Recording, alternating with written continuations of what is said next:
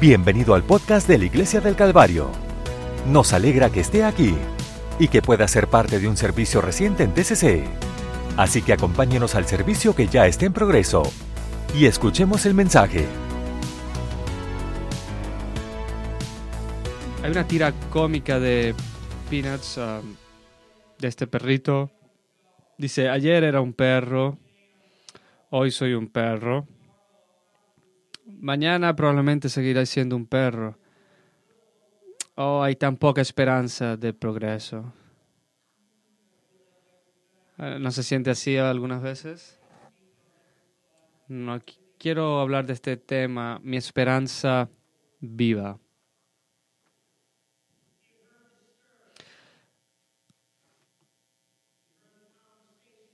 ¿Ha escuchado las conversaciones de cómo las personas caminaban cerca de su, de su barco luego de, de estar usando sus redes y escuchó lo que decían?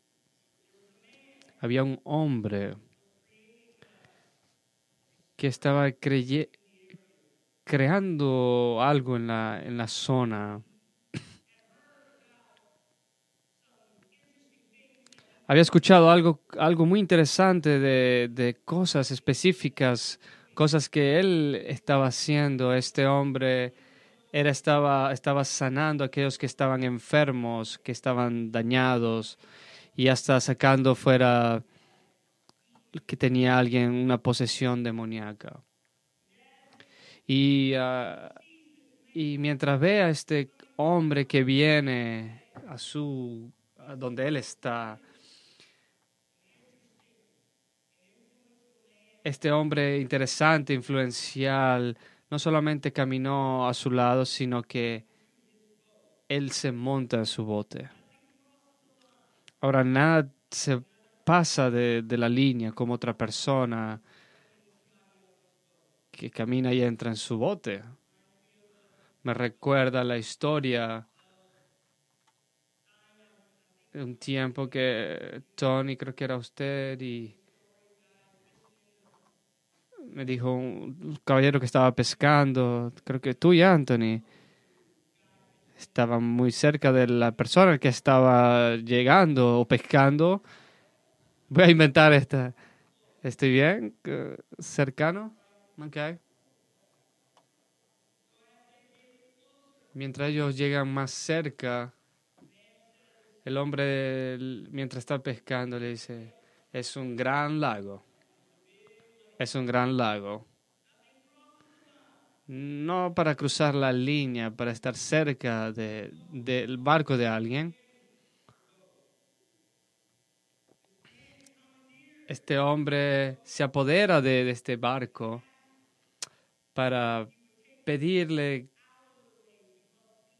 que si podía quitarle un poco de peso, porque lo habían venido a buscar para escucharlo a ver lo que él tenía para decir. Por lo tanto, aunque Simón, Pedro en circunstancias normales, no dejaría que alguien simplemente tomara su bote. Algo en este hombre detiene sus instintos. Luego de cuando Jesús terminó de enseñar, le dijo a Simón Pedro,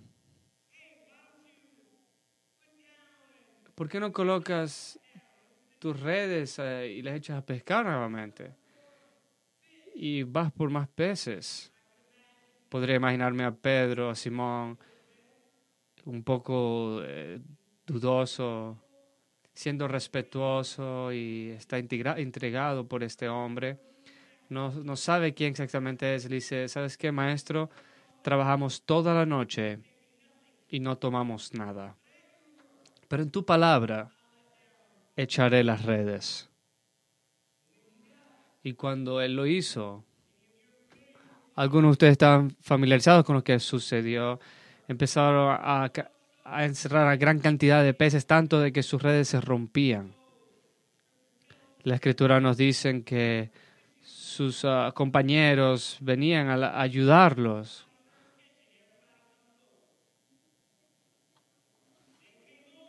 y venían y le, ayudaban a llenar el bote con los peces. Pero cuando Simón Pedro lo vio, dice la palabra de Dios, cayó de rodillas ante Jesús, diciendo, apártate de mí, que soy un hombre pecador, Señor.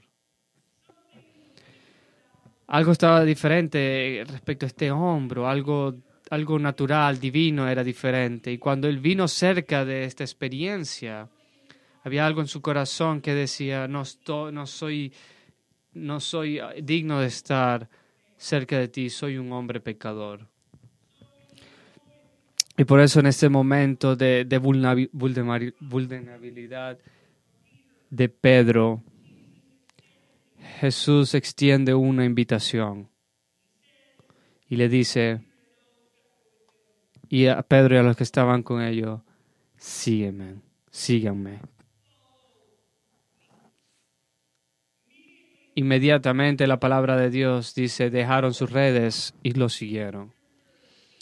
La escritura nos indica de que Pedro era el primero, el primer discípulo que Jesús tomó.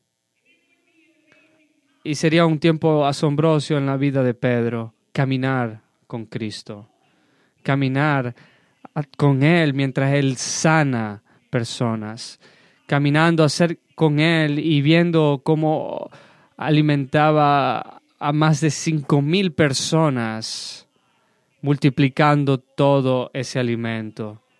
Más de cuatro mil, cinco mil personas. Él estuvo allí mientras Jesús liberaba a las personas que tenían demonios. Jesús, él miraba y, miraba lo que Jesús hablaba a los que eran ciegos, a los que no podían caminar, a aquellos que parecían que estaban estar muertos y veía y él fue él presenció de cómo Jesús trabajaba. Y habían otras cosas de que solamente Pedro, Juan y Santiago pudieron ver. estaban en una, en una montaña cuando fue transfigurado. Fue un momento asombroso. Y sin embargo, habían algunas cosas que Pedro solamente pudo, tuvo que hacer. Fue Pedro quien se que en ese, en ese viento de en esa cuando Jesús le dice ven a mí fue Pedro quien salió del bote y comenzó a caminar en el agua. Esto no era algo ordinario, un llamado, llamado. La palabra nos explica de que Pedro se volvió un líder a través del grupo de los, los discípulos. Parecía de que era el líder en medio de toda la acción. Incluso en un día Jesús le hizo una pregunta a todos sus discípulos. ¿quién dice la gente que es el Hijo del Hombre? Dijeron, unos dicen Juan el Bautista, otros Elías y otros Jeremías, uno, o uno de los profetas. Pero Jesús le dijo, pero ¿quién decís que soy yo entonces? Todos los discípulos se miraban, pero hubo uno que fue rápido en su respuesta uno que tenía esa luz encendida. Y fue Simón Pedro que respondió, dijo, tú eres el Cristo, el Hijo del Dios viviente. No eres solamente un hombre ordinario, sino que eres el Hijo del Dios viviente. Qué momento, qué experiencia de Pedro de decir que él se volvió tan, tan alumbrado de que Jesús le dijo, bienaventurado porque no te lo he revelado la carne ni la sangre, sino mi Padre que está en los cielos. Y yo te digo, tú eres Pedro, y sobre esta roca edificaré mi iglesia, y las puertas del infierno no prevalecerán contra ella. A ti te daré las, las, llaves del reino de los cielos, y todo lo que ates en la tierra quedará atado en los cielos, y todo lo que desates en la tierra quedará desatado en los cielos. Me imagino de que Jesús me pronuncia algo así, me caminaría un poco aturdido. Sé que todos están siendo humildes en ese momento, pero hay uno que se levantó del resto. Voy a construir mi iglesia en esta revelación, Pedro, y voy a darte a ti las, las llaves del reino. de los cielos. Y vemos a Pedro caminando con las demás personas.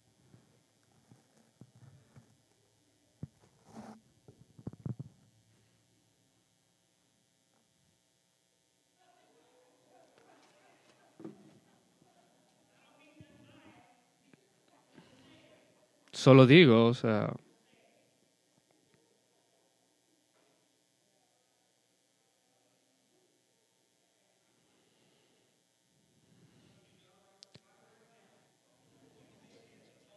¿Alguno de ustedes sabe dónde eh, el jefe ha dicho algo bueno de ustedes y usted está ahí caminando humildemente?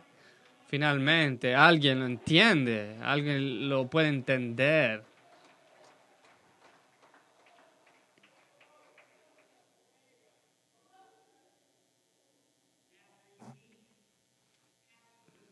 Luego de una Pascua única en la que Jesús pareció actuar sombrío, y habló, y habló a alguien que lo traicionaría. Cantaron un himno y salieron al monte de los olivos. Jesús le dijo a ellos, todos ustedes se apartarán, porque está escrito, heriré al pastor y las ovejas se dispersarán. Pero después de que yo sea levantado, iré delante de ustedes a Galilea. Y ese y ese que parecía ser alumbrado o que tenía toda la respuesta para todo.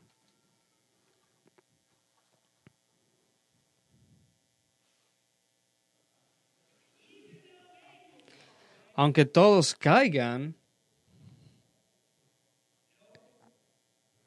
no, yo no lo haré.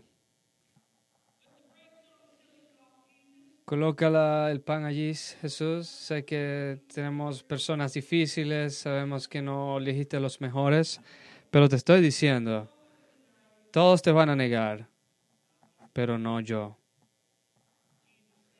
Y Jesús le dijo, de cierto te digo que esta misma noche, antes que el gallo cante dos veces, me negarás tres veces.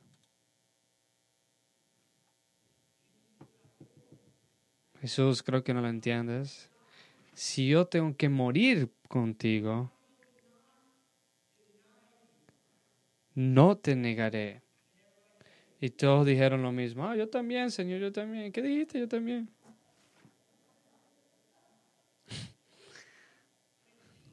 Pero es Pedro, el fuerte. Comienza con una humildad soy un hombre pecador. No voy a negarte, Jesús. Después de ir al huerto de Getsemaní y ver a Jesús agonizar, Pedro, eh, Juan y Santiago eh, se estaban durmiendo comienzan a levantarse cuando empiezan a ver a los romanos venir en medio de la noche. Entonces en ese momento él entiende lo que, lo que estás tratando de hacer. Va a tratar de defender a Jesús. Agarra una espada y trata de cortarle la cabeza a uno de los soldados y le quita la, su oído, su oreja.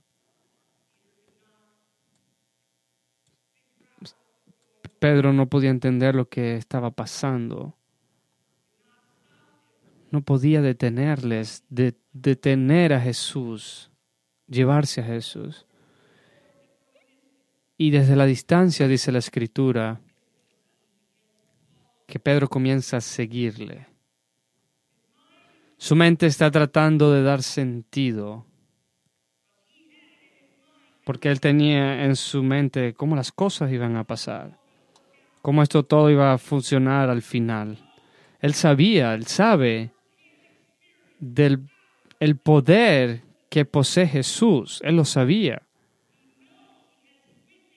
Él había experimentado cómo escapaba de aquellos que intentaban matarlo. Había visto a Jesús expulsar el mal. Esto no tiene ningún sentido.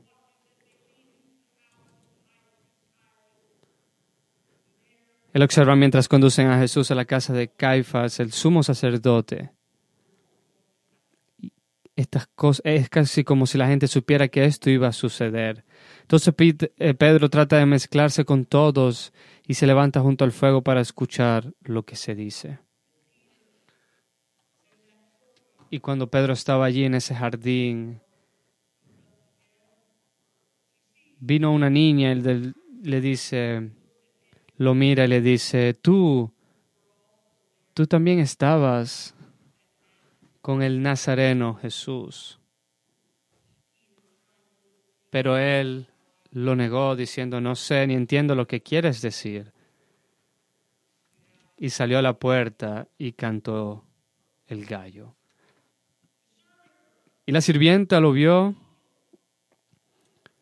y comenzó de nuevo a decir a los presentes, este hombre es, ella ni siquiera le está hablando a Pedro, y está diciendo, este hombre es uno de ellos. Pero nuevamente él lo negó, no, no lo soy. Y después de un rato, los presentes volvieron a decir a Pedro, ciertamente tú eres uno de ellos, porque eres Galileo. Entonces Pedro se fue. La escritura nos dice que él comenzó a invocar una maldición y a jurar, no conozco a este hombre de quien hablas. E inmediatamente el gallo cantó por... Él estaba, estaba tratando de defendía a Jesús y ahora lo negaba. Inmediatamente el gallo cantó por segunda vez y Pedro se acordó de cómo Jesús le había dicho, antes de que el gallo cante dos veces me negarás tres veces, y algo se derrumbó en, dentro de él. Esa confianza que tenía, de cómo pensaba de él, todo lo que él estaba trabajando con Jesús por los tres años y medio se derrumbó. La escritura nos dice en Lucas de que Jesús lo miró a él. Te podrás imaginar la mirada. Y él recordó las palabras de Jesús. Y él se derrumbó y lloró.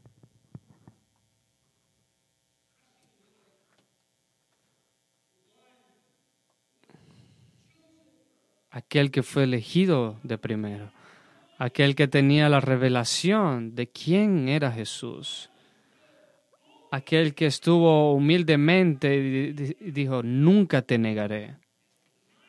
Lo ha negado de una manera tan lamentable. Así que Pedro no podía hacer nada ahora. Jesús iba a ser llevado, golpeado, colgado en una cruz y moriría. Tantos detalles que tenemos sobre Pedro durante la crucifixión y tantos detalles sobre su paradero en muchos otros pasajes, por mucho detalle que se nos dé sobre otros discípulos que estuvieron cerca de Jesús durante la, la crucifixión, no es insignificante que no se mencione nada sobre dónde está Pedro mientras Jesús colgaba de la cruz. No tengo duda alguna de que Pedro estaba en, lugar, en un lugar oscuro mentalmente, sino físicamente también. Lo había dejado atrás todo, una carrera, una reputación, todo por este hombre había experimentado la llamada de Jesús, una, su humildad, su amor, su autoridad, sus milagros. Lo había visto transfigurado, incluso había expresado una revelación. Pero cuando Jesús más lo necesitaba, Pedro lo había negado. Pedro lo había tirado todo por la borda. Lo había negado, abandonado, rechazado. La proclamación y declaración, la lealtad de Pedro derretía tan fácilmente por la simple pregunta, de la última en toda la sociedad, una sirvienta.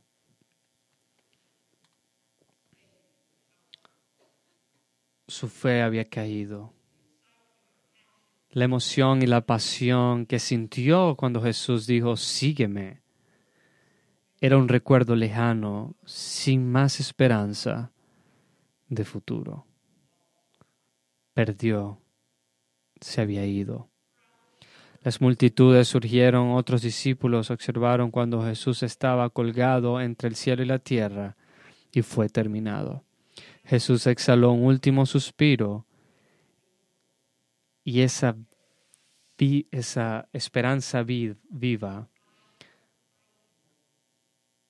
había sido contaminada por el mal y esa esperanza vida se había desvanecido. Sabemos que ese no es el final de la historia. La escritura nos, nos explica que María Magdalena y otros vinieron de cómo el, el sabbat pasó y eh, muy de mañana, el primer día de la semana, al salir el sol, fueron al sepulcro. Se decían unos a otros, ¿quién nos removerá la piedra de la entrada del sepulcro? Se miraban hacia arriba, vieron que de que la piedra ya había sido removida. Y entrando en, en el sepulcro vieron a un joven sentado al lado derecho, vestiendo con una túnica blanca. Y se alarmaron, como si usted lo haría si es alguien que no está esperando. Y este hombre les dice, no se, no se alarmen, buscan a Jesús de Nazaret, que fue crucificado. Él ha resucitado, no está aquí. Vean el lugar donde lo pusieron. Pues están bienvenidos, véanlo donde lo tenían, pero Él no está aquí. Pero id, díganle a sus discípulos y a Pedro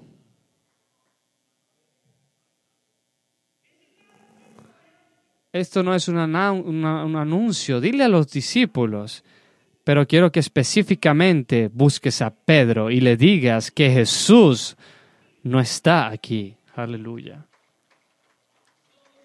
Entonces la escritura nos dice que ella corrió y fue a Simón Pedro y al otro discípulo, aquel a quien Jesús amaba, Juan, y les dijo, han sacado al Señor del sepulcro y no sabemos dónde lo han puesto. Ella todavía no está entendiendo de que Jesús había sido había resucitado. Entonces Pedro y Juan comienzan a correr. Están corriendo hacia esa tumba, corriendo lo más rápido que puedan, pero de alguna manera Juan era más rápido. Entonces Juan entró primero que, Pedro no sé qué pasó, pero la, nos dice claramente de que Juan no entró. Él, llegó primero allí, pero no, no entró. Pero Pedro dijo, yo quiero entrar, necesito verlo. Pedro y entraron y vio las telas de lino puestas allí, pero donde estaba Jesús, que había estado. En otras palabras, tal vez hubo un problema o algo pasó, pero cuando, cuando si alguien lo, lo, lo dobla, es que alguien lo hizo con una intención. Algo está pasando, dijo Pedro. Ellos aún no pueden entender qué está pasando. Así que Jesús comienza a aparecérseles a ellos. Y aquí es donde yo quiero tomar su atención al día de hoy. Mientras Pedro entendía de que Jesús había, se había levantado, se había levantado de la tumba, Pedro no sabe dónde está con Jesús. Él está luchando con esta idea de que sí, Jesús se levantó, genial, pero no te acuerdas antes de que Él se murió lo que yo hice. Yo lo negué. Y mientras él estaba feliz de que él había resucitado, él no podía entender cómo eso iba a impactar a su vida. Así que en Juan 21.3 dice, Simón Pedro les dijo, voy a pescar.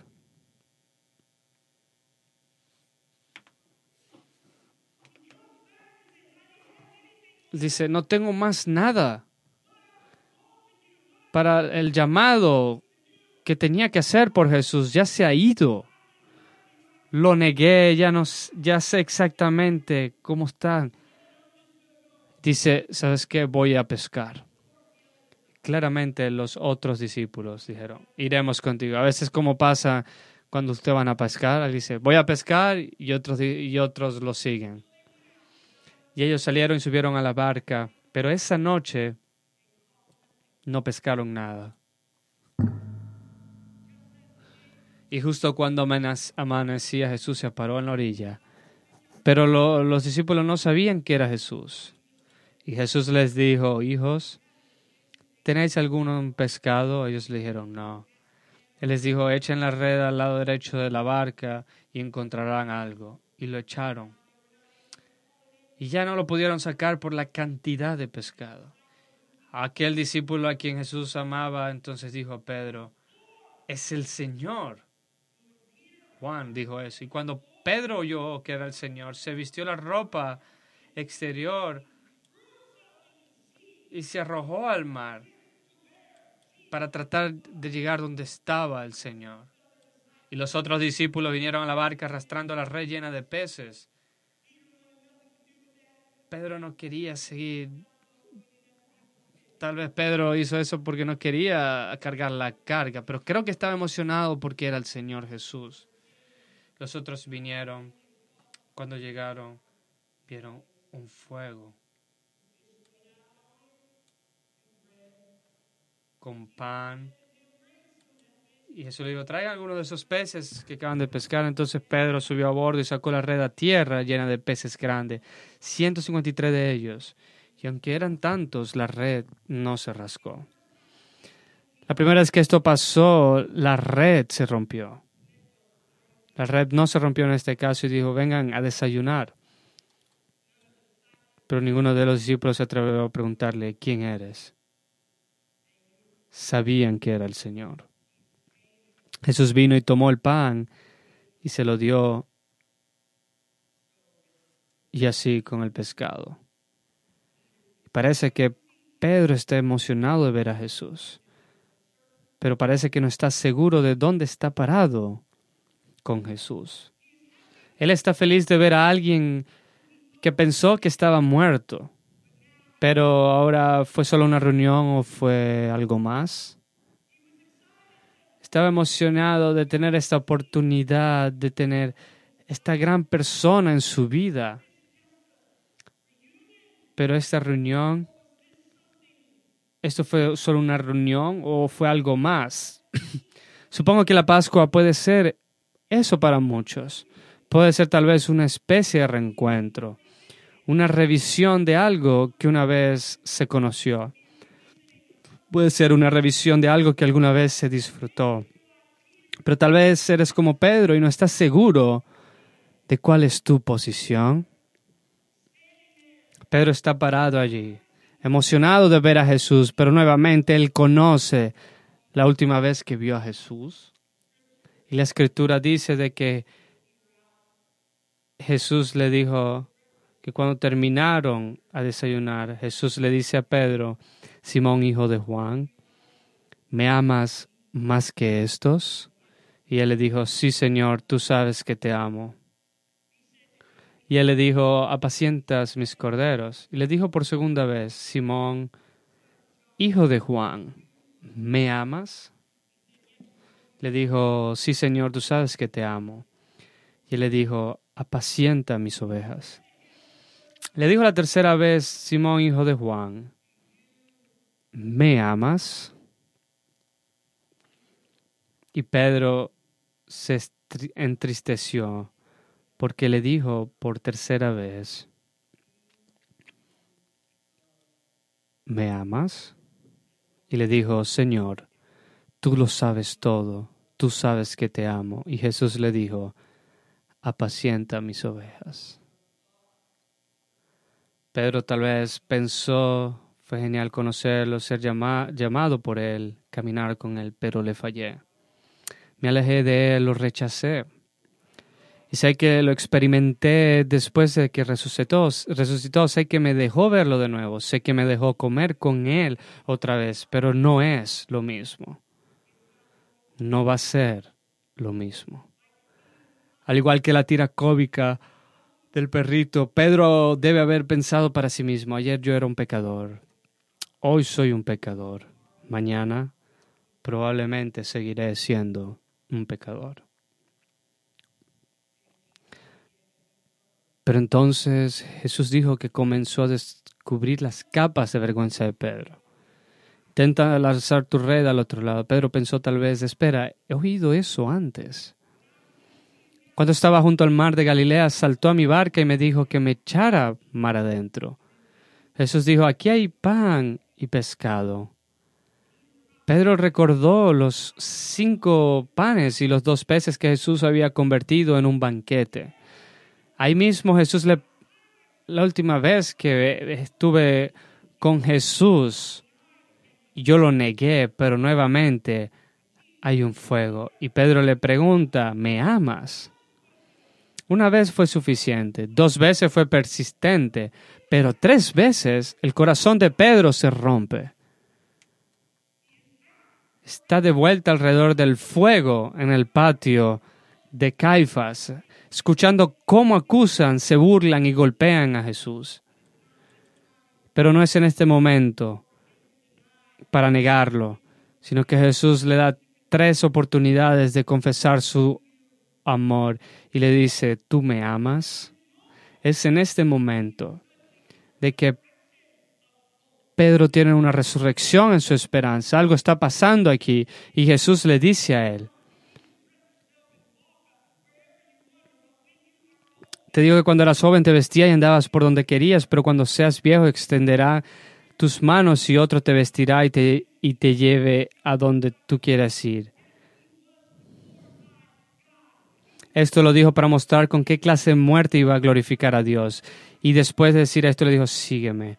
Dice, lo que yo quiero hacer contigo no ha terminado.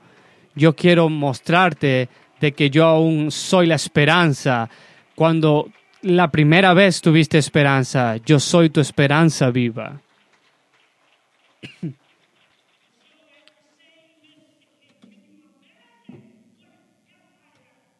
Pueden imaginarse cuando Jesús le dijo, Pedro, sígueme.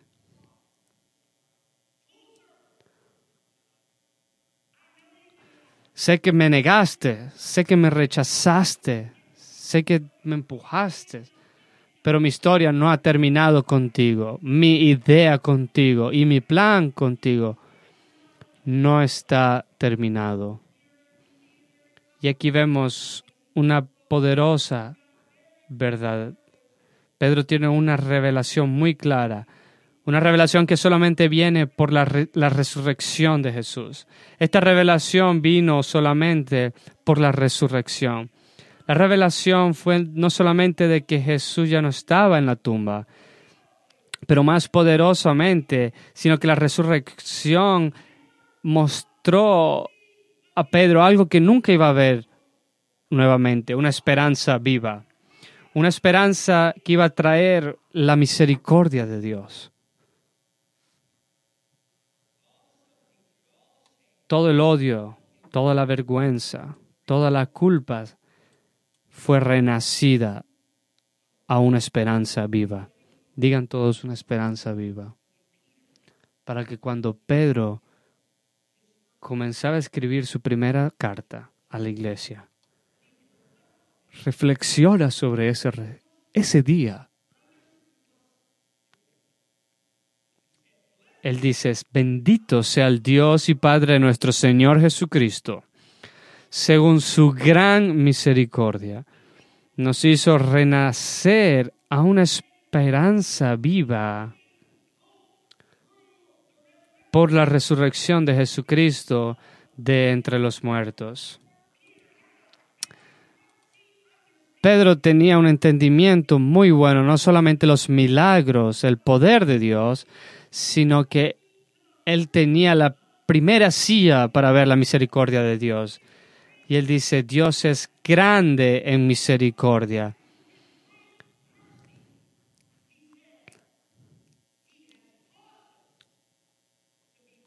Y nos, él dice, nos hizo renacer nuevamente. Pedro se estuvo en ese fuego ese día y había sido renacido nuevamente. Había sido renovado, había entendido que Jesús no había terminado con él. Y él pudo estar allí en el día del Pentecostal y predicar ese mensaje. Arrepentidos y bautícese cada uno de vosotros en el nombre de Jesús para perdón de vuestros pecados y recibiréis el don del Espíritu Santo. En otras palabras, todos ustedes pueden ser renacidos nuevamente. ¿Renacidos en qué? Una nueva esperanza. Una nueva esperanza a través de la resurrección de Jesucristo de la muerte. Pedro dice esto, pueden levantarse.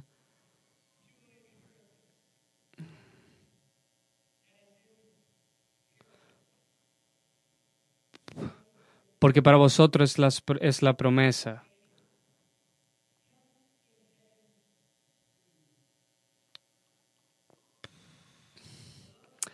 una incorruptible herencia incontaminada e inmarcesible reservada en los cielos para vosotros. La resurrección nos señala un tiempo cuando Dios nos dará una herencia. Dice que habrá una herencia que va a ser incorruptible, incontaminada e inmarcesible. En otras palabras, esta herencia de que no puede ser tocada por la muerte, incontaminada por el mal e, e inmarcesible por el tiempo nuestra salvación, nuestro, nuestro nacimiento nuevamente por su resurrección, es a prueba de muerte, de pecado y de tiempo.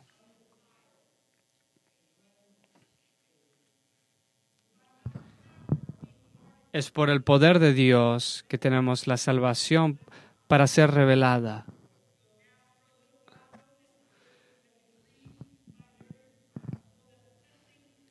si habéis sido afligido por diversas pruebas. Más preciosa que el oro que parece, aunque sea probado en fuego, sea hallada para alabanza, gloria y honor en la revelación de Jesucristo. Y luego añade esto, aunque no lo has visto, yo lo he visto. Tú no lo has visto, pero aún así lo amas.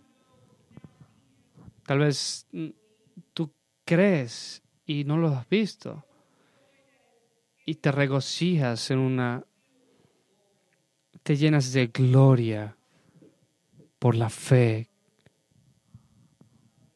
que tienes en la salvación de vuestras almas. En el 2017 el millonario hecho a sí mismo, Eugene Lamb murió a los 98 años, era un gran hombre de negocios, pero era mejor conocido por dar esperanza. En 1981 fue invitado a dar el discurso de graduación a 61 alumnos de sexto grado en la escuela pública 121 en hizo un gesto impulsivo. Dice, miré a esa audiencia preguntándome qué decirles, recordó. Tenía la intención de decirle a ellos, a sus familias y a sus maestros, que había asistido a la misma escuela como ellos habían entendido, había estado en la misma escuela. Trabajó muy fuerte como inmigrante y hicieron hizo lo posible para hacer mucho dinero.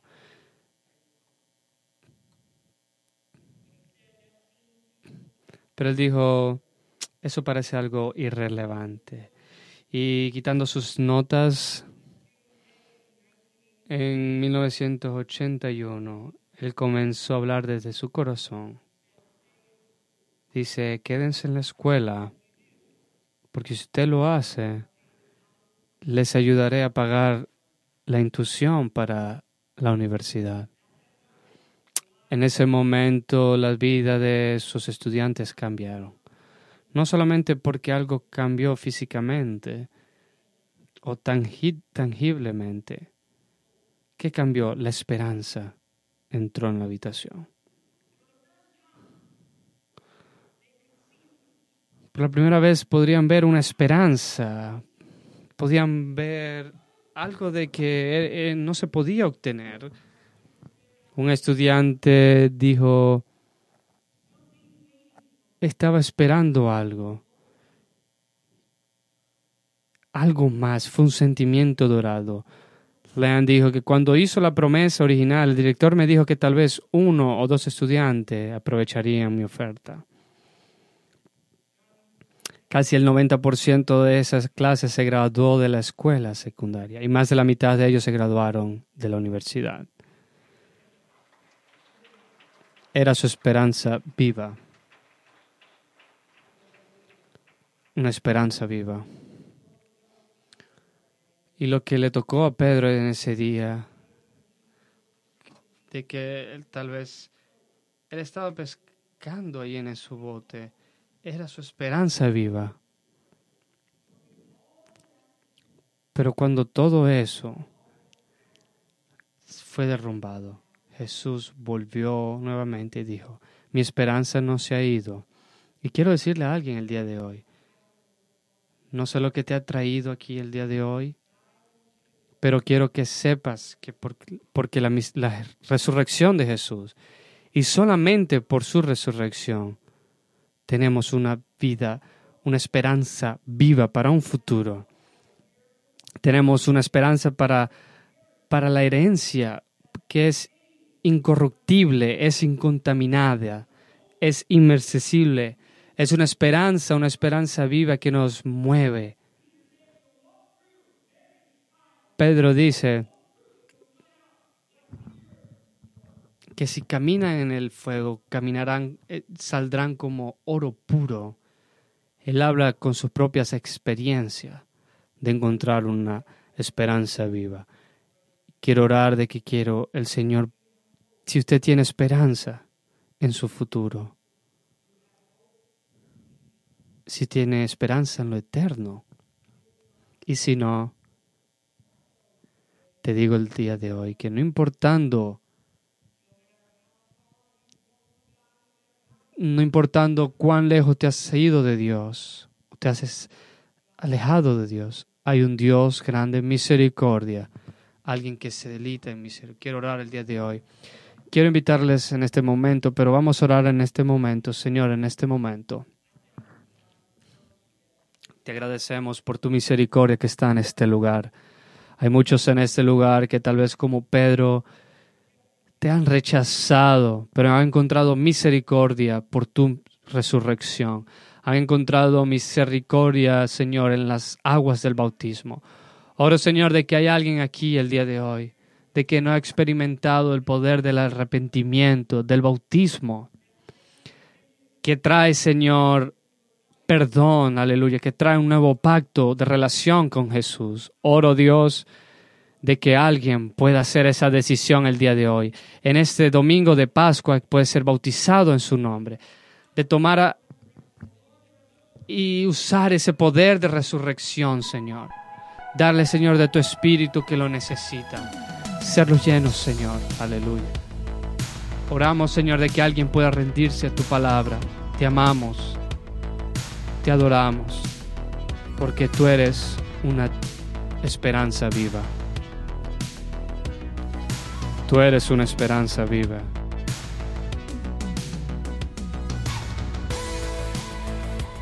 Este podcast fue presentado por la Iglesia del Calvario en Cincinnati, Ohio.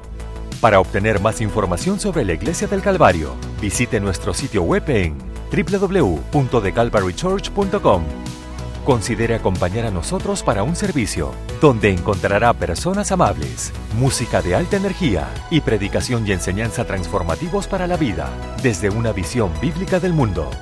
Puede encontrar nuestro podcast en iTunes, Google Play o en nuestro sitio web en www.thecalvarychurch.com. Hasta la próxima. Gracias por escuchar.